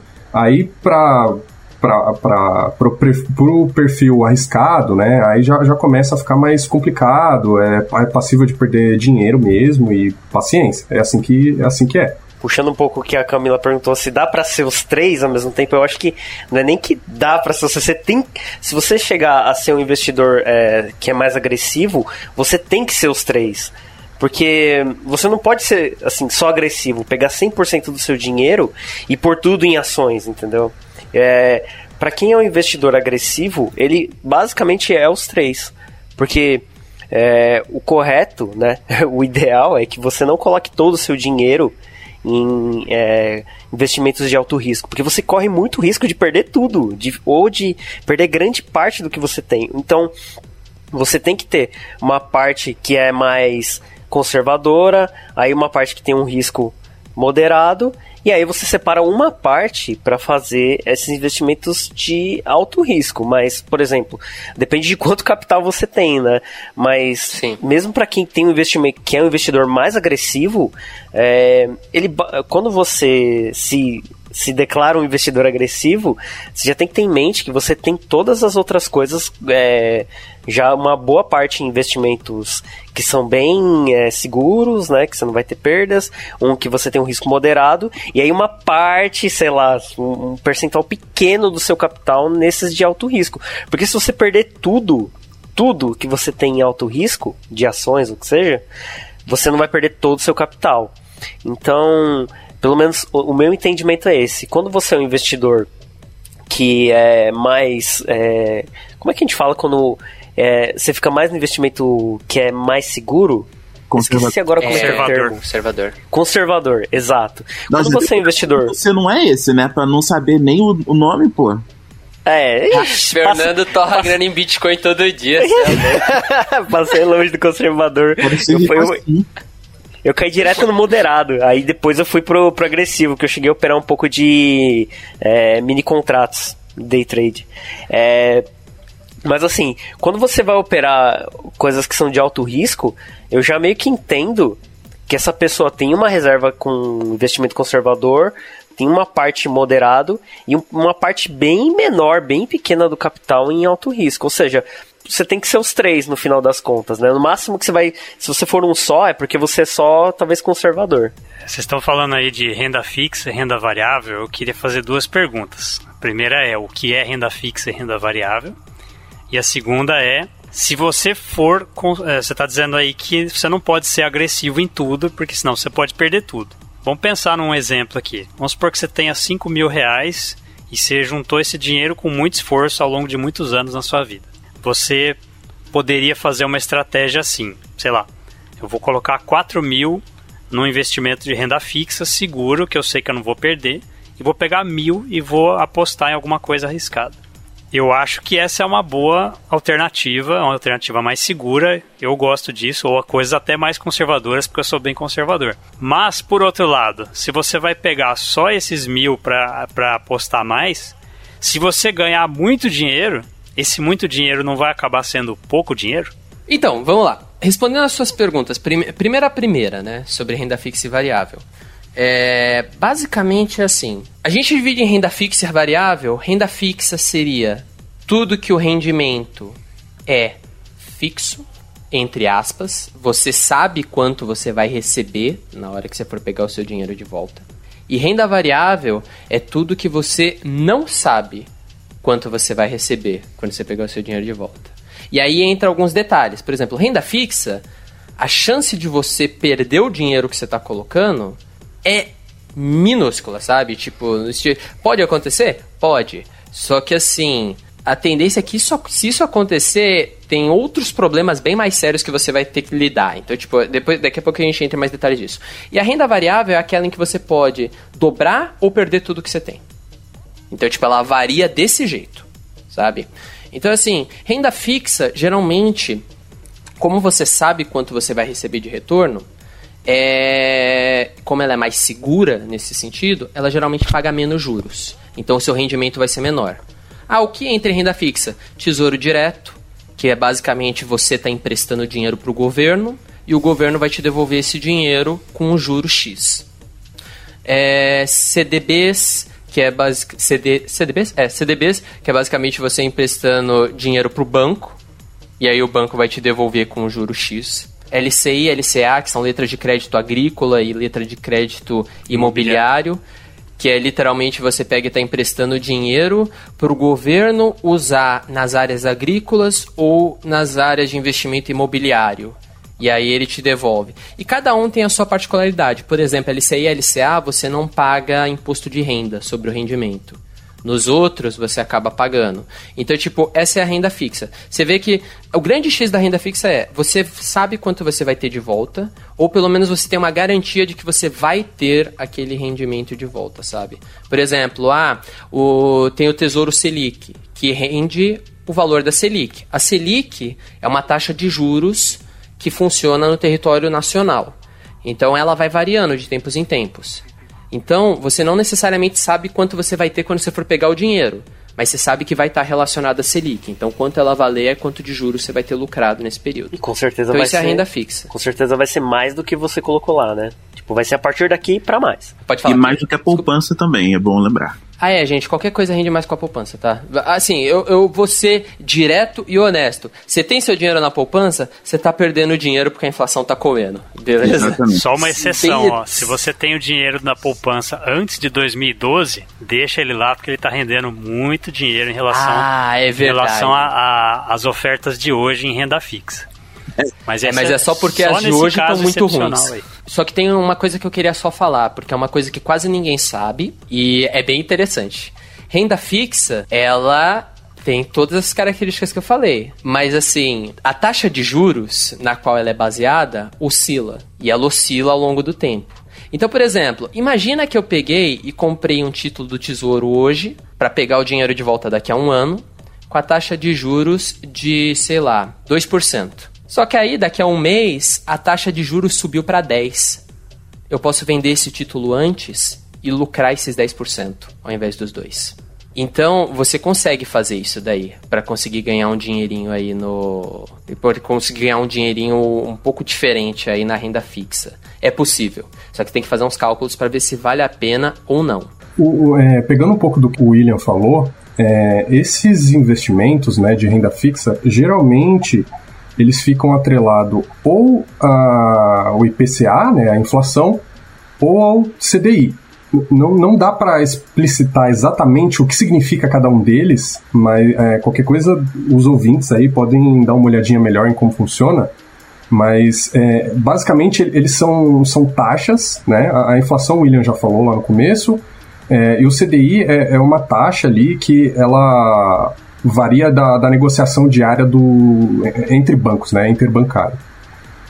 É, é oh, só, só, só, só um acréscimo aí, rapidinho, que eu vi uma vez a explicação mais simples do CDI. No fim do dia, um banco às vezes precisa pedir dinheiro para o outro. Ele pede esse dinheiro e promete pagar com uma taxa de juros. Essa taxa é o CDI. E aí, quando ele vai emprestar dinheiro para as pessoas, ele usa a mesma taxa para pagar para as pessoas. Um pouco menor, tal, mas é praticamente o mesmo, mesmo a mesma taxa. É, exatamente. Isso define bem. E aí, é, é, dentre essas taxas, o, o, que acontece? Tem o, o pré-fixado, né? ele, ele varia ali entre. Considerando sempre, ou, ou não sempre, pelo menos a maioria das vezes, o IPCA e o CDI, né? Então, por exemplo, quando você pega o prefixado, é, o, o, que acontece? Você pega e fala, ah, vai render X%, não necessariamente atrelado ao CDI ou ao IPCA, né? Ele tem uma taxa fixa ali, é, e essa taxa fixa é levado até o fim do vencimento do título. Então, todo título que o William comentou, ele tem uma data de vencimento. E esse vencimento, ele é baseado, quando pré-fixado, ele é baseado nessa taxa até o fim do vencimento. Então, você sabe exatamente quanto você vai receber é, lá no final. E o pós-fixado, é justamente esses baseado é, no CDI e no IPCA, né?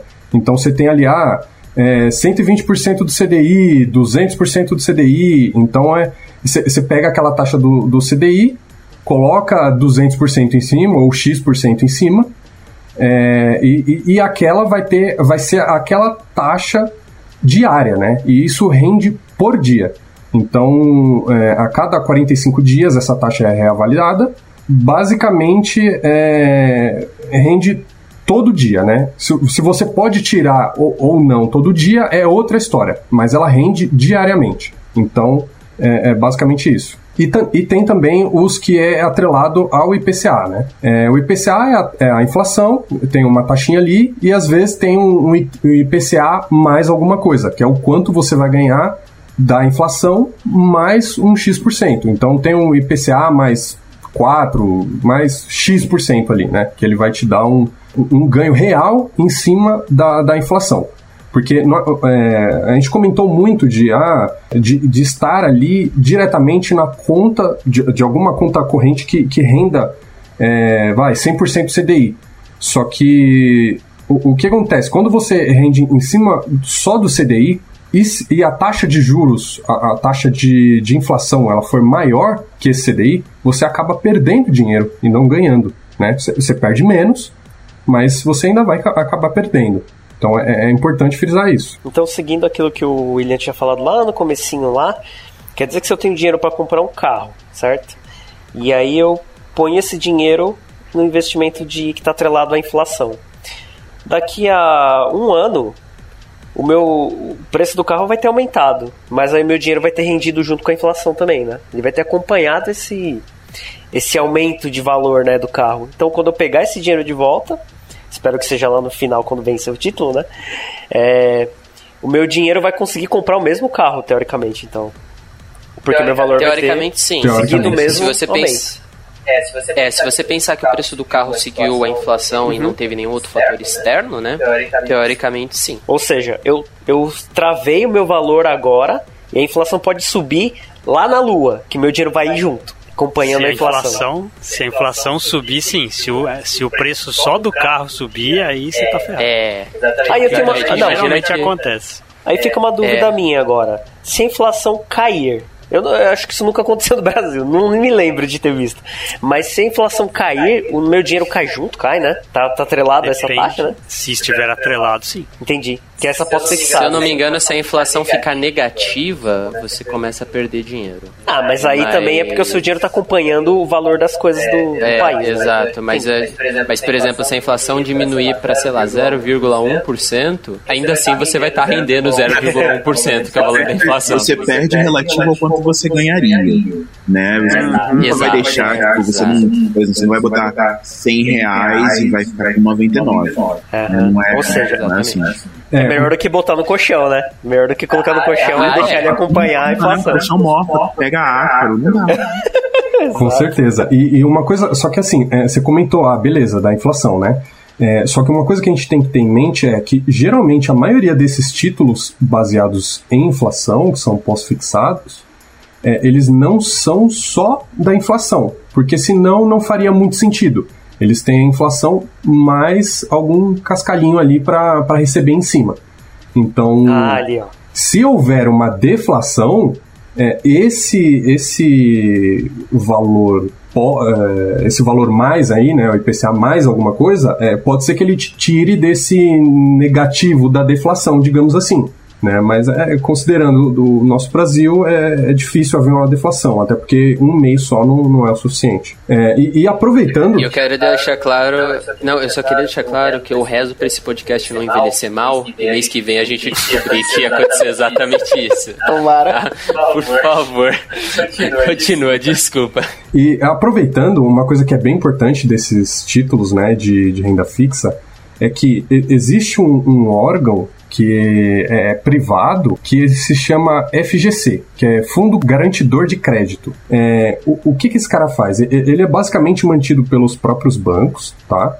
Ele, ele assim, ele tem uma regrinha. Então, por exemplo, se alguma empresa falir ou é, que emitiu aquele título ali, né, no caso o banco e tudo mais, esse órgão, esse FGC, ele te ressarce. Mas tem um limite, né? É 250 mil por CPF, por conglomerado e tem um máximo de um milhão a cada quatro anos. Então, é, é assim, para nós, réis mortais, digamos assim, é, é, um valor bem factível, né? Então, para a gente não faz tanta diferença. Mas é, é, bem importante a gente pensar quais são os títulos que têm isso, né? Então, por exemplo, todos os, os títulos que o William falou ali, eles têm essa cobertura do FGC, né? Mas tem alguns que não têm. E que talvez, se você, ouvinte, que esteja começando agora, é, isso é uma coisa importante para você pensar, para não colocar o teu dinheiro ali, para não te dar um, é, é, um sentimento ruim ao dormir, digamos assim. Então é, é importante é, você que está começando agora pensar nesse tipo de coisa.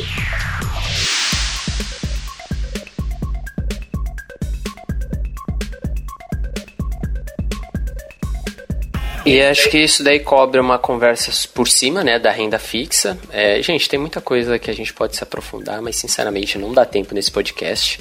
Então a gente vai conversar um pouquinho sobre renda variável, e se algum dia eu vocês tô... quiserem. Só cortando, William, eu tô imaginando todo mundo ouvindo isso aqui com tipo, um caderninho e uma caneta na mão, tipo IPCA, IPVA e. Ah, mas ia ser da hora, né, velho? Ia ser da hora. A gente pede desculpas e, por favor, olhe na descrição desse podcast pelas referências. Isso. Beleza, gente? E se vocês mas quiserem eu... que a gente se aprofunde mais, a gente faz uma parte 2 depois sobre isso. Então... Mas é isso, se vocês quiserem uma Segue. parte 2, você aí ouvindo sobre renda variável ainda. Não, na real é renda fixa ainda tá perdido. Venha nas nossas redes sociais e peça uma parte 2 sobre esse podcast. Mas enfim, vamos agora para o que as pessoas acham mais interessante, mais legal, mais divertido, mais com adrenalina: renda variável. Senhor William, o que você tem a dizer sobre renda variável? Dor, sofrimento. São essas as palavras que definem o começo da minha vida em renda variável. A gente falar de GameStop, poderia falar, né? Tipo, mas... Assim. mas é um podcast só de GameStop. Mas sim, para quem tá ouvindo e tá perdido com a história do GameStop, GameStop é renda variável. Você quer complementar, Paixão? Sobre GameStop e renda variável? Gente, eu sei nada de renda variável, eu só fiquei renda do, dos ricos ferrando. eu amei. Eu, eu fiquei assim, ainda bem que eu sou conservador. Mas enfim. Aquele momento, né? Não, gente, renda variável. É que renda variável é uma coisa engraçada. Porque assim. Aí eu acho que entra um pouco. Tem um livro do Warren Buffett. Não Warren Buffett, desculpa. Tem um livro do Benjamin Graham, que foi o mestre do Warren Buffett, chamado Investidor Inteligente. Nesse livro, o Graham ele conversa sobre renda variável, explica sobre renda variável e fala. É, basicamente, o livro inteiro é ele falando sobre o mercado de renda variável americano e como você consegue usar ele. É, só que aí eu gosto que no começo do livro ele já tira uma percepção que a galera tem, que é o seguinte: quando você fala em renda variável, todo mundo imagina o quê? Vou, vou, vou entrar aqui, vou comprar uma ação aqui rapidinho. Ei, joguei a ordem de ação. Ah, cresceu, agora eu vou vender aqui essa ação. Ah, vai ser louco. Ah, não, tá caindo. Ah, meu Deus, vou ter que comprar. É isso. Então, quando você fala renda variável, a pessoa imagina um trader. Que é a pessoa que compra e vende ações diariamente e ganha muito dinheiro com isso. O que na verdade não é real, e tem até um artigo que foi publicado no ano passado, a gente vai tentar colocar ele nas referências, que mostra que 98%, 95%, até 90% para cima, não lembro a porcentagem certa, dos traders saem perdendo. Mas enfim, isso é outra história. Vamos lá. Então, quando a gente pensa em renda variável, a gente pensa nisso. Mas na verdade, Renda variável é o que? Renda variável é tudo que o dinheiro pode variar, o que envolve ações, envolve Fundo imobiliário. fundos imobiliários, envolve fundos de investimento, é, envolve é, apostas futuras de venda e compra de futuros. Eu esqueci qual é o nome agora, mas eles chamam também de opções, é tudo isso. Então são coisas em que você coloca o seu dinheiro, que você pode ganhar muito dinheiro, perder muito dinheiro ou ficar na média. É, e o que eu gosto do Graham é que ele meio que desconstruiu essa ideia de que a renda variável é uma aposta. De que você entra lá, você vai apostar em alguma coisa e vai ganhar dinheiro ou perder dinheiro de acordo com essa aposta.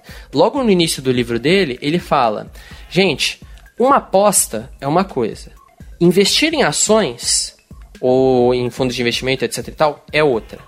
Quando você está investindo numa ação, você está investindo numa companhia, você está investindo no que ela é. Então, por isso que eu falei lá atrás que você tem que saber estudar isso, porque você está investindo em um negócio. Então, você tem que investir sabendo o que é aquele negócio, sabendo se faz sentido aquele negócio no momento em que você tá, e a partir daí, deixa rolar. Então, assim, é, é um, combina um pouco com algo que o Jô falou lá atrás, que, tipo, você tem que ter coração para ver o valor descendo ou subindo. Por quê? O mercado acionário é um mercado que basicamente funciona baseado na emoção das pessoas naquele momento. E é isso, galera. Eu tô sendo totalmente honesto. Então, pode não ter nenhuma indicação de que algo ruim vai acontecer. Se as pessoas acharem que vai, elas começam a vender muitas ações, os preços começam a cair. Pode não ter nenhuma indicação de que a coisa vai melhorar. Como o Brasil várias vezes já teve nos últimos meses. Se a galera achar que vai, elas vão começar a comprar e o preço vai começar a subir. Então, é por isso que você tem que estudar para conseguir entrar no mercado de renda variável, porque você tem que saber se aquela ação, se aquela empresa, se aquele fundo imobiliário, se aquilo em que você está botando dinheiro faz mesmo sentido e não se você está seguindo é, a onda. Você tá seguindo a galera que tá levando. E, e, é isso que eu adoro no livro do Graham, porque ele já quebra esse paradigma logo no começo. Galera, é ruim apostar? Ele fala, é ruim apostar? Não, não é. Você pode apostar. Só que apostar não é investimento. Investimento é saber no que você está fazendo, saber onde você está botando seu dinheiro e ter certeza que, independente se vai subir ou descer, aquele negócio é sólido e você acredita nele. Então eu quis dar essa introdução aí, pode falar. É, nossa, filosófico, William. Então, basicamente, Renda variável, eu vou abrir uma conta numa corretora e vou comprar ações que são pequenas partes de empresas e outras coisas que eu imagino que ninguém queira saber porque tá todo mundo interessado em ação, que é a, a alta do momento, CPF na B3. Coitado. É, isso que você fala de aposta, basicamente é, eu vou comprar ações de uma determinada empresa X, por exemplo, a Dunder Mifflin, porque eu acredito que a Dunder Mifflin vai crescer. Ela está na área de papel, papel é importante, então eu vou comprar ações da Dunder Mifflin. Isso é um investimento focado com objetivo que não é uma aposta. Agora, basicamente, se eu comprar ações da indústria Zacme, porque tá todo mundo comprando ações da indústria Acme, isso é uma areia vai com as outras e não é legal. É uma aposta. É isso, basicamente foi isso que você falou. Né? É, e eu tenho até uma história a respeito disso. Eu já vou passar pro Fernando que tá com a mão levantada. É só pra eu falar essa história porque é muito engraçada. É, é rapidinho. É só uma história que é muito engraçada. Teve um momento lá atrás eu era jovem, eu era tolo. Aí, um certo presidente foi eleito. E esse certo presidente falava que ele ia deixar todo mundo ter armas. Beleza. Aí uma certa empresa que estava falindo começou a subir o preço das ações. Então, você tinha essa empresa que estava falindo, que o preço das ações dela estavam valendo 100 reais cada ação. Na verdade, não, estava valendo 10 reais cada ação. E a. Não, nossa, eu tô maluco. Tava valendo um real cada ação, Usa um número fictício. Tava valendo um real. Vai, vale três bananas, vale cinco bananas. Enfim, tava valendo lá uma coisa muito baixa. Aí esse presidente foi eleito, e o que acontece? Ele foi eleito. Aí a galera começou a falar: não, ele foi eleito, eu vou comprar essa ação porque isso vai subir, eu vou comprar porque vai subir, eu vou comprar porque vai subir. E começaram a comprar as ações dessa empresa que estava quase falindo. Os preços das ações foram subindo.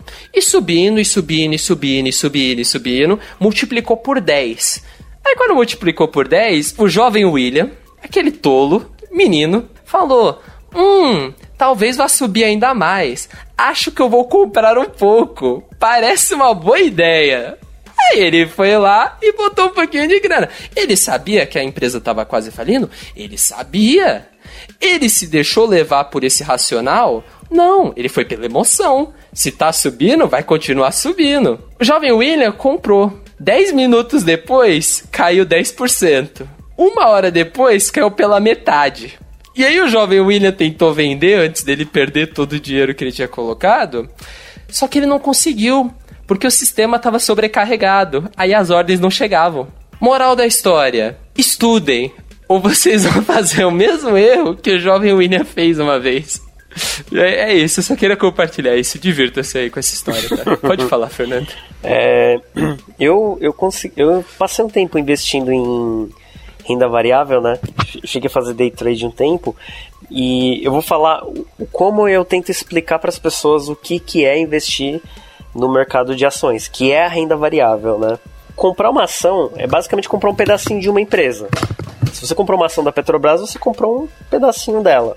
Você comprar uma ação, esperar ela valorizar e vender, não é muito diferente do que você comprar um carro, pensando que daqui a um tempo talvez ele, por algum motivo, as pessoas achem que ele vale mais e depois vender. Se você sabe que isso vai acontecer. Então, basicamente, quando você vai entrar no mercado de renda variável, o que você está fazendo é comprar um pedaço de uma ação. Por algum motivo você acha que aquilo vai valorizar, que as pessoas vão querer comprar, igual o William falou. Você compra um pedacinho de uma empresa de armas, e aí um certo presidente é eleito, ele fala que vai liberar arma para todo mundo. O que, que as pessoas vão pensar? Meu, essa empresa vai começar a vender arma pra caramba. O que, que vai acontecer? O, pre... o valor dessa empresa vai subir.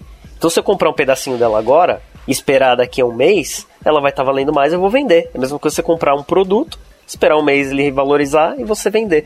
Eu acho que o mercado de ações não é muito diferente disso. O, o problema maior é que existem muitas variáveis para você entender quando você vai comprar esse pedacinho dessa empresa e se ela vai valorizar ou não e o quanto isso vai valorizar. Mas acho que simplificando bastante, bastante mesmo a renda variável, basicamente é isso: você comprar um pedacinho de uma empresa por um valor e vender por outro. Não só a empresa, tá? É, criptomoedas, moedas estrangeiras ah, e Ai. metais preciosos, eles são considerados rendas variáveis ou são considerados especulativos ou são considerados loucura do mundo digital. Principalmente criptomoedas, que tem gente que não acredita que é de verdade. Eu mas não é. acredito, não. A partir do momento que você compra coisa com Bitcoin, é de verdade. É, é, é que o Fernando tem uma história com Bitcoin, não é muito divertida. No, É, e- então, o Bitcoin, na verdade, é, é- ele tem um, um pouco mais de peculiaridade porque ele é baseado em um algoritmo e tudo mais, e o valor dele é baseado em um algoritmo, é o lastro dele. Então é um pouco mais complexo. Para você, ouvinte, que está querendo pôr um pezinho ali em renda, em renda variável, talvez o interessante não seja comprar ações nesse momento. Pode ser que sim, pode ser que não. E a renda variável não se resume só a, a ações, né? É, tem várias coisas. Tem fundos de investimento ali de renda fixa, fundo de investimento de multimercado, até próprios fundos de investimento em ações. Pensa o seguinte: quando você está colocando é, a, a tua responsabilidade ali, você está colocando o seu conhecimento em jogo e comprando uma ação, em teoria você está falando para você mesmo que é, eu estudei e eu sei que isso pode dar certo. É, quando na verdade, quando a gente começa, isso não é uma realidade, né? Quando a gente começa, é, é bem diferente disso. Então pensa que colocar o dinheiro em um fundo de multimercado ou um fundo de, de ações é, pode ser que faça mais sentido para você. Nos fundos multimercado e nos fundos de ações, né, ou em, ou em qualquer tipo de fundo, é, tem uma galera tomando conta ali da, daqueles, daqueles investimentos e, e esse pessoal, é, ele é profissional, né? Então, em teoria, ele sabe aonde aplicar, ele sabe qual é o momento de mercado, ou pelo menos ele tem muito mais experiência que você para fazer isso. Então, o, o mais coerente de início seria colocar dinheiro em algo que não seja muito arriscado. O não muito arriscado, mas um pouco arriscado, seria delegar isso para alguém fazer, alguém profissional. Né? Por favor. Por favor. É, não pro teu amigo lá do, do da esquina. É, exato. Meu Deus. Não, mas é uma, é uma boa, assim. É, e é legal que quase ninguém pensa nisso, né? A galera só pensa em, tipo, não, comprar ações. Que é a única coisa que tem. Não, tem, tipo, muita coisa que pode te ajudar. É, sobre o Bitcoin que você perguntou, Bitcoin tem gente que fala que é especulação, tem gente que fala que faz sentido, porque tem um racional por trás. Então, tipo, tem gente que defende uma coisa, tem gente que defende outra. Mas com certeza eu colocaria o Bitcoin e dólar, investimento em qualquer moeda como renda variável. Porque é uma coisa engraçada, tipo que nem o dólar. O dólar é a moeda que o mundo inteiro. Logo, ele é um dos primeiros portos seguros que todos os investidores do mundo vão. O segundo é o ouro. Motivos que, assim, acho que qualquer livro de história mostra para vocês por quê. Então, tipo, é engraçado. Quando. Putz, virou Minecraft agora.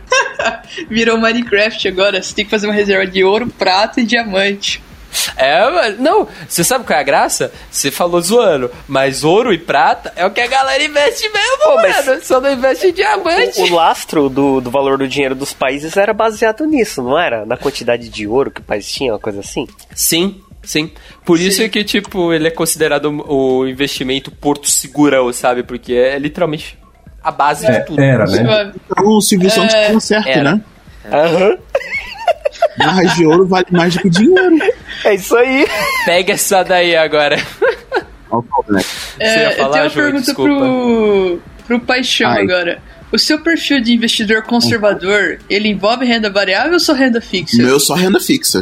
Só renda fixa. Quando, hum, interessante. É, quando você faz. Você faz o seu perfil, né? Dependendo do tipo de, de corretora que você usa, quando você faz o seu, o seu questionáriozinho, eles, eles dizem lá qual é o seu perfil de investidor. Os outros tipos de investimento, às vezes, nem aparecem, você não consegue nem investir neles. Exato. Né? Então é justamente para você não perder dinheiro, é porque assim, agora a gente vai entrar meio que num papo de produto, né? Eles não querem que você invista dinheiro e perca para você não virar churn no aplicativo deles. Olha só, gente, aqui temos análise de UX da Lambda 3 sobre investimentos. É. Para saber mais, entre em contato com a Lambda 3 e venha conhecer a nossa área de UX.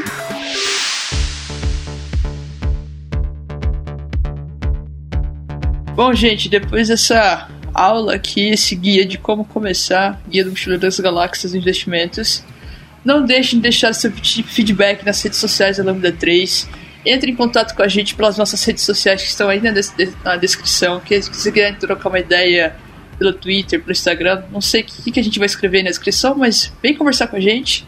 Se vocês tiverem sugestão para o podcast da Lambda 3, manda nosso e-mail, manda nas redes sociais, que o nosso excelente time de marketing está sempre de olho para levar o melhor conteúdo para você em casa. E nossas vagas de desenvolvimento estão abertas. Se você é uma pessoa desenvolvedora, manda o currículo lá no nosso site que tem vaga para você.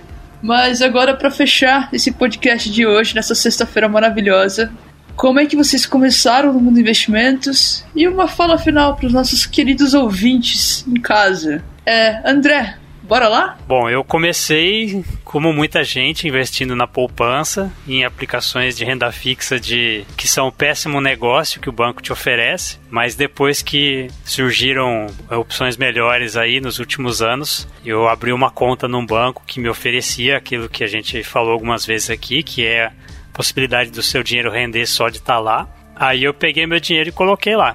E aí eu comecei assim. Depois disso, o próximo passo foi abrir uma conta numa corretora de investimentos. E aí eu comecei a aplicar o dinheiro lá em alguns títulos do Tesouro Direto e depois algumas coisas em CDB, LCI. E até hoje foi, foi isso que eu fiz. Eu não saí da renda fixa, tô, tô bem assim por enquanto cheguei à conclusão de que tesouro direto é um mau negócio, porque você paga uma taxa anual lá que come uma parte do seu rendimento, e as taxas de juros que são oferecidas também são piores do que outras de CDBs e LCIs, LCAs. Então eu cheguei à conclusão de que para mim, como conservador, um CDB aí, é, numa boa taxa, é um bom negócio aí.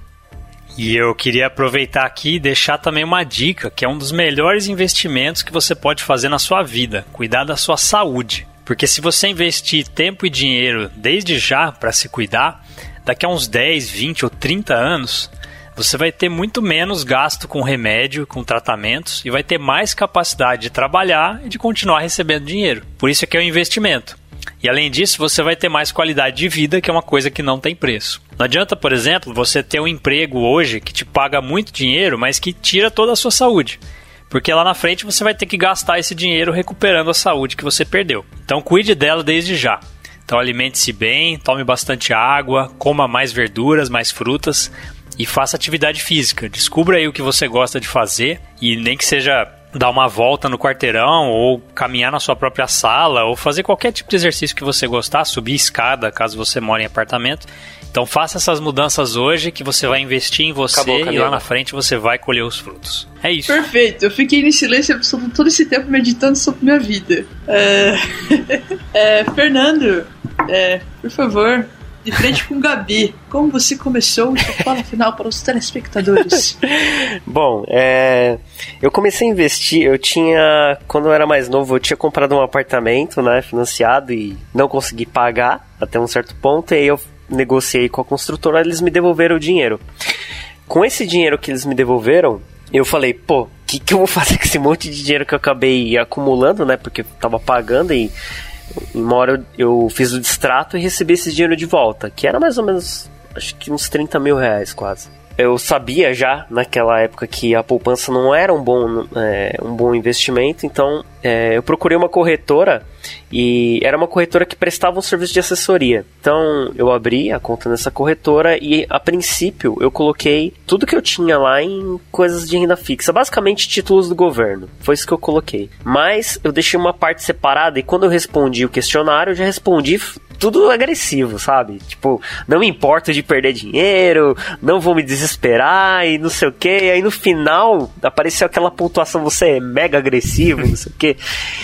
É, a partir daí eu comecei a dar uma olhada na plataforma e tudo e comecei a assistir uns vídeos. Na época era do André Moraes, que era um investidor da Rico, e a partir daí eu comecei a ver vídeos de outros traders e comecei a, a estudar, a entender.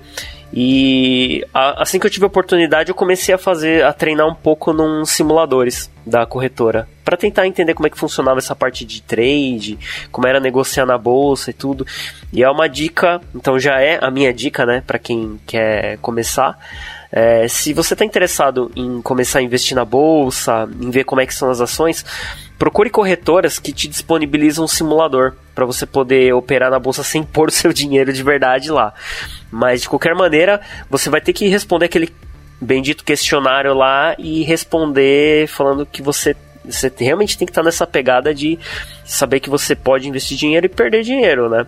E aí separe uma, um, um valor que não vai te fazer falta. Por exemplo, se você tem lá é, 300 reais que você sabe que se você perder, você não vai sentir falta desse dinheiro, então é, não tente investir mais do que isso em ações para não se perder. Mas procure ter, começar num simulador para aprender a operar na bolsa. E esse, esse foi o meu começo. Eu tive um caminho meio tortuoso aí, meio diferente, porque depois disso que eu comecei a olhar fundos de investimento, começar a olhar outros tipos de, de estratégias, né, para juntar dinheiro.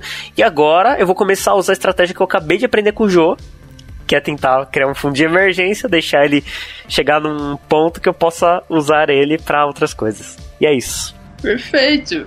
Então, a FJ de Joraújo, por favor.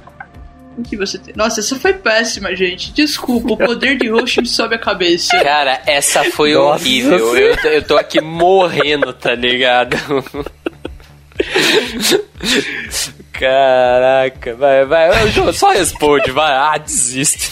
Pode começar então? Vai cortar mesmo, então? Não, eu espero que não corte.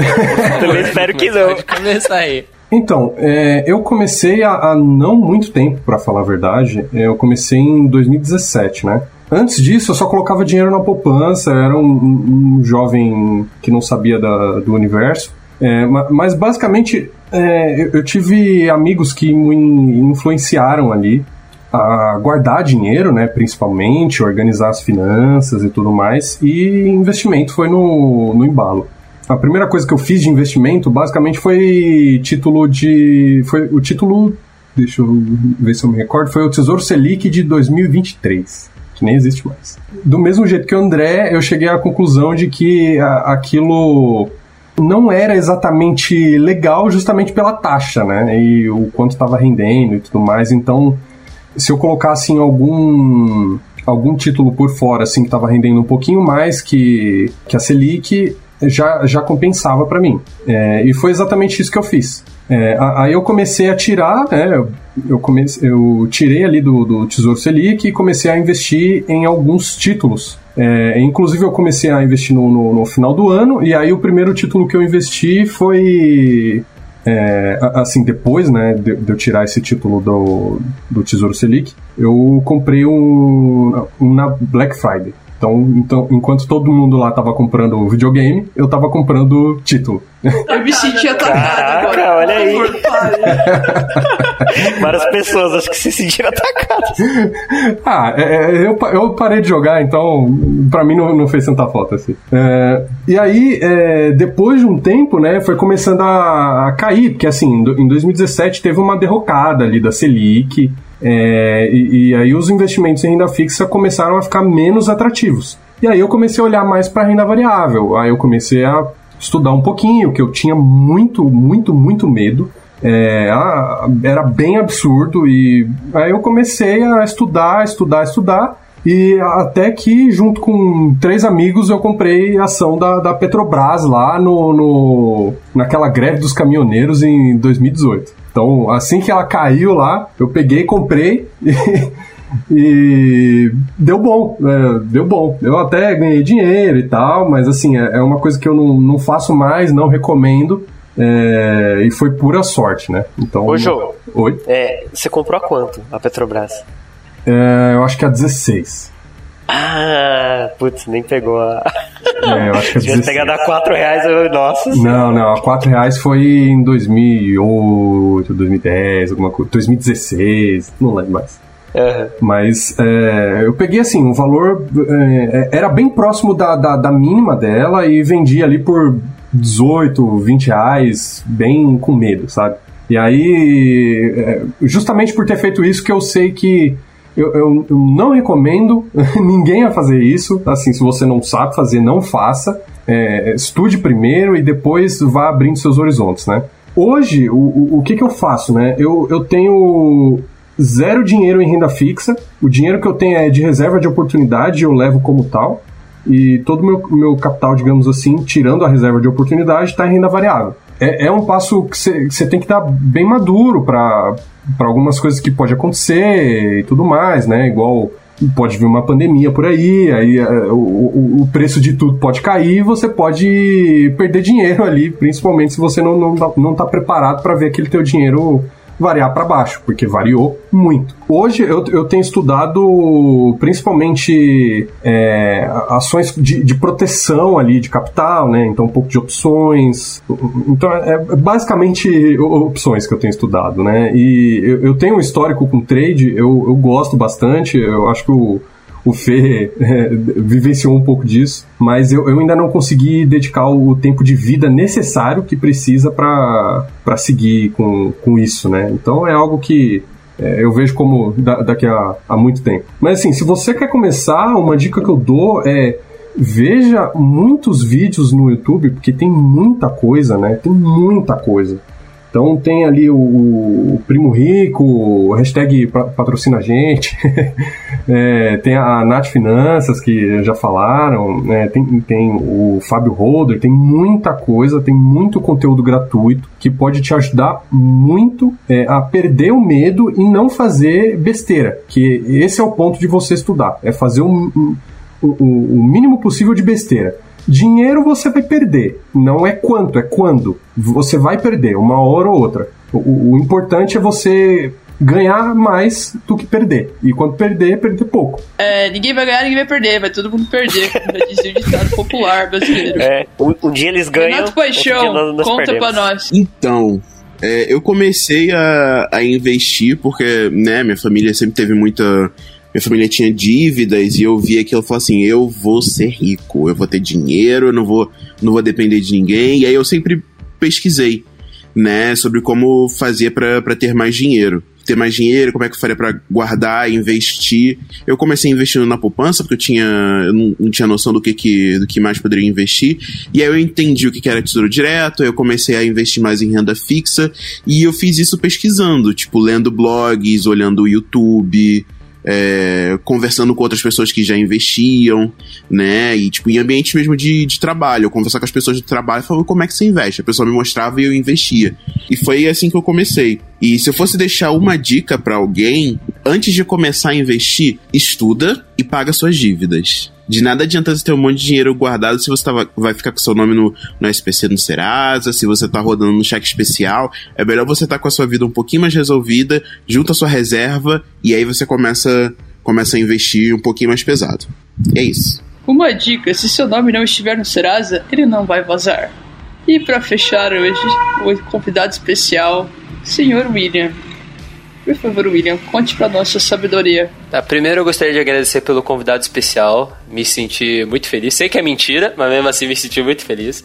É... Segundo, Acabou as ideias, eu precisei improvisar. Tipo, não dá, são seis pessoas. tá tudo bem, a gente finge que é verdade e segue a vida. Segundo, eu gostaria de dizer que a frase do Fernando é a mais maravilhosa de todos.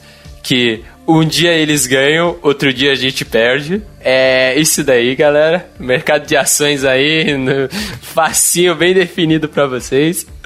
É, agora vamos lá. Eu comecei basicamente, eu nunca confiei em bancos para ter meu dinheiro, então eu nunca quis botar nada em poupança, tampouco em produtos oferecidos pelo banco. Logo, eu peguei e comecei já querendo aprender sobre corretoras. Que diga-se de passagem, gente, nada mais é do que um lugar que te oferece aqueles produtos. É tipo um shopping center, tá? Vale a pena acrescentar isso que a gente não falou, mas é isso. Aí eu comecei a ver sobre corretoras e comecei em renda fixa. Comecei em renda fixa por quê? Porque eu não queria perder dinheiro, porque eu queria pensar e estudar e conhecer as coisas antes de começar a ir mergulhando nesse mundo fui criando uma reserva de emergência e chegou no ponto em que eu falei, beleza, eu acho que já estou com uma reserva de emergência, estou com um pouquinho em renda fixa, vou começar a ver ações. Ah, vou ver renda variável. Aí eu entrei em Bitcoin na pior hora possível, e aí eu entrei nas ações na pior hora possível. Resultado, tomei uma surra que eu nunca vi igual. Depois disso, eu comecei a estudar mais tal e tentar pegar, entender melhor o que eu estava fazendo. Hoje em dia eu até tenho um pouco de dinheiro em criptomoedas, mas aquele negócio é um dinheiro que é um dinheiro de aposta. Estou disposto a perder, tipo 100 reais, 200 reais, sabe? É bem pouquinho mesmo, para poder ver como é que esse mercado funciona. Mas basicamente assim, meu conselho para quem está começando é, primeiro, reveja seu, seu entendimento sobre dinheiro, como o dinheiro funciona e como você vê o dinheiro. Reveja os seus gastos. Pense no que você está gastando Pense em como você leva a sua vida e pense como você pode fazer para conseguir fazer sobrar mais dinheiro, se você conseguir. Se você não conseguir, aí a conversa é outra. Mas tenha isso em mente e começa daí. Não pensa que você vai ficar rico investindo, porque você não vai. A chance maior é de você não ficar rico investindo, mas pelo menos você pode conseguir fazer o seu dinheiro continuar valendo e continuar te dando poder de compra para continuar sobrevivendo nesse país louco que a gente vive. É, então, basicamente, Entenda melhor dinheiro, entenda como tratar o dinheiro na sua vida, entenda como controlar os seus gastos e depois de você ter tudo isso já anotado na sua cabeça, aí você começa a pensar em investir em ações, em investir nessas coisas. E sempre tendo em mente que esse negócio de que você vai ficar rico com isso, a chance maior é de não ficar. E quem está te vendendo essa ideia geralmente são pessoas que estão querendo ganhar o seu dinheiro para eles ficarem ricos. Então, esses são alguns conselhos que eu queria trazer, que são coisas que eu aprendi ao longo do tempo e que eu acho que podem fazer a diferença. Junto, obviamente, do que todo mundo falou. Porque eu não vou repetir o que a galera falou, porque eu concordei com tudo, basicamente. e é isso, gente. Bom, muito obrigado a quem ouviu até aqui. Deixe seu feedback nas redes sociais. Vem trocar uma ideia com, com a gente nas redes sociais. Olha, checa aí na descrição que tá cheio de referência massa.